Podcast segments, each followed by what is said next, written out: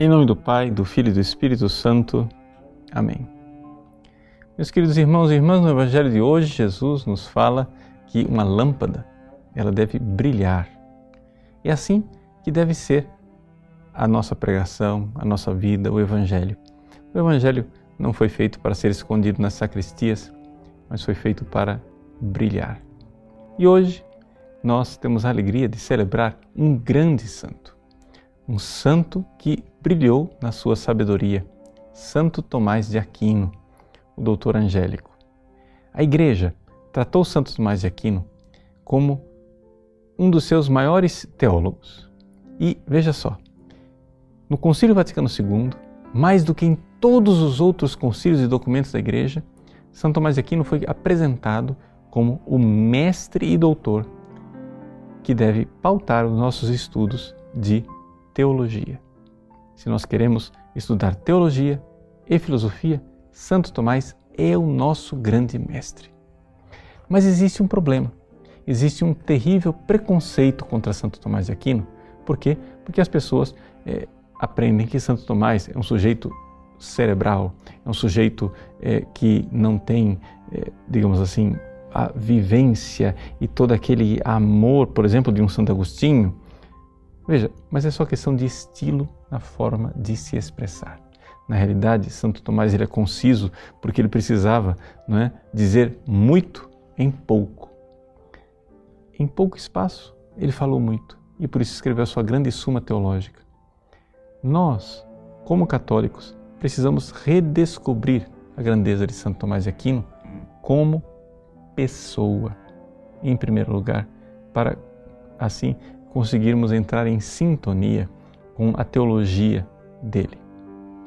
No nosso site, nós iremos no mês de fevereiro oferecer um curso exatamente sobre Santo Tomás de Aquino. Você já se prepara aí. Mas eu quero agora, nessa homilia, nesse dia de Santo Tomás de Aquino, já é, deixar para você esta é, ideia do grande homem que foi Tomás de Aquino. No fim da sua vida, Tomás de Aquino estava rezando. E Deus, então, falou né, para Tomás de Aquino: Tomás, tu escreveste bem de mim. Veja, Tomás de Aquino aqui está recebendo o selo de aprovação de Jesus. Jesus está dizendo: Olha, você foi essa lâmpada colocada no candelabro, você brilhou, você falou a doutrina, você pregou. O que você quer em troca? Você escreveu bem de mim. O que é que eu posso te dar? E Tomás de Aquino responde a pergunta que só pode vir de um gênio e de um santo ao mesmo tempo. Ele diz: Senhor, nada a não ser vós mesmo. Ou seja, o que eu quero? Eu quero Deus, eu quero a vós. E aqui está a grande é, realidade. Jesus, no Evangelho de hoje, nos diz: Tomai cuidado como ouvis. Como é que você ouve a palavra de Deus? Como é que você ouve a verdade do Evangelho? Você ouve como uma realidade, simplesmente uma notícia cerebral? Ou você entra com todo o seu coração apaixonado, como um Tomás de Aquino, apaixonado pelo Cristo, que sabe que Ele é o seu único amor, a única razão da sua vida, e diz: Senhor, eu não quero outra coisa a não ser a vós mesmo. É o que eu quero, é o que eu desejo.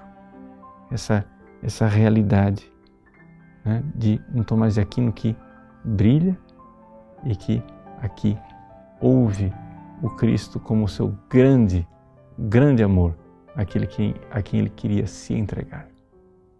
No fim da sua vida, Tomás de Aquino estava bem doente, foi recolhido num mosteiro cisterciense e então um frade foi ouvir lá a sua confissão.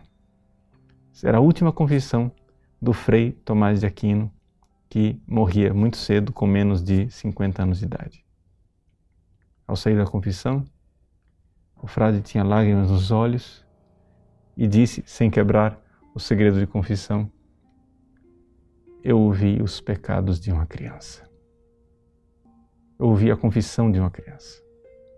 Ou seja, ele nos mostra que se nós não formos como criança, não entraremos no reino dos céus. Que São Tomás de Aquino nos abençoe nesse dia e seja esta luz colocada no candelabro pela Igreja, pelo Concílio Vaticano II, para iluminar a nossa reflexão filosófica e teológica. Deus abençoe você. Em nome do Pai, do Filho e do Espírito Santo. Amém.